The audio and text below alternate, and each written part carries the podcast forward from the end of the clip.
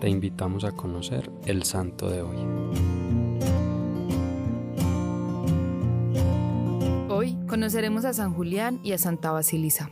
San Julián era el hijo único de una familia noble y rica fue muy bien educado en la religión cristiana y cuando tuvo la suficiente edad hizo un voto de castidad sin que sus padres lo supieran. Tanto así que a los 18 años fueron ellos quienes empeñaron en que se casara con una joven de igual nobleza, llamada Basilisa. Julián, temeroso por faltar al voto que había hecho y a su vez sin querer desobedecer a sus padres, se dedica a la oración y al ayuno para que Dios lo ilumine. Cuenta la tradición que en una revelación de Dios se le dio a conocer que con su podría guardar su anhelada virginidad. Después de su matrimonio, Julián le contó a Basilisa los premios que Dios tiene reservados en el cielo para quienes conservan su virginidad y ambos hicieron voto de castidad. Sus padres nunca tuvieron conocimiento del anhelo de los jóvenes esposos. Esperaban que formaran un hogar y tuvieran descendientes, pero murieron algunos años después sin haber conocido ningún nieto.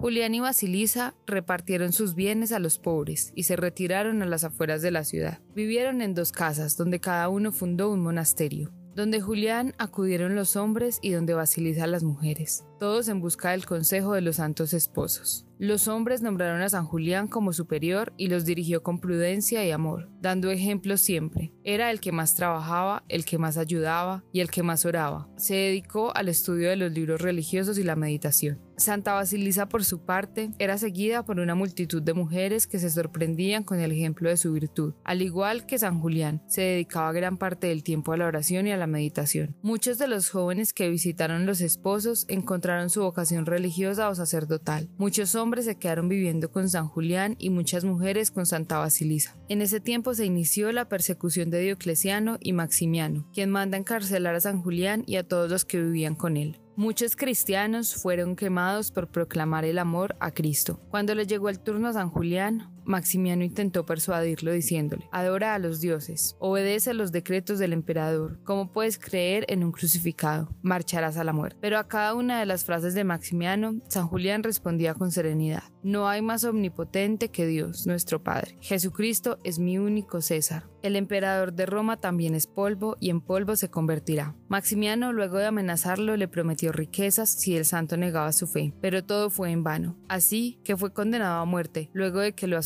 El joven Celso, hijo de Maximiano, al ver en San Julián la valentía y la alegría con la que recibía el martirio, se declaró seguidor de Jesús y se convirtió al cristianismo. Esta conversión fue considerada como el primer milagro obtenido por la intercesión de San Julián. Santa Basilisa, a pesar de haber sido perseguida luego del martirio de su santo esposo, pudo morir en paz y tranquilamente.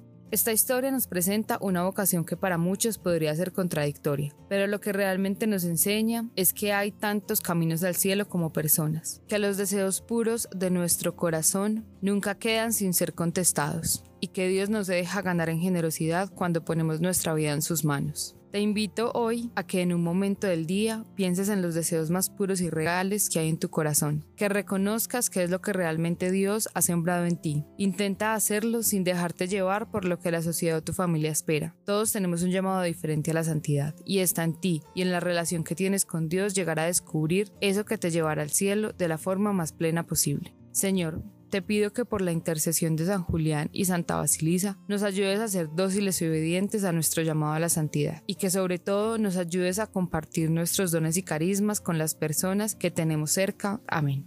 Cristo Rey nuestro, venga tu reino.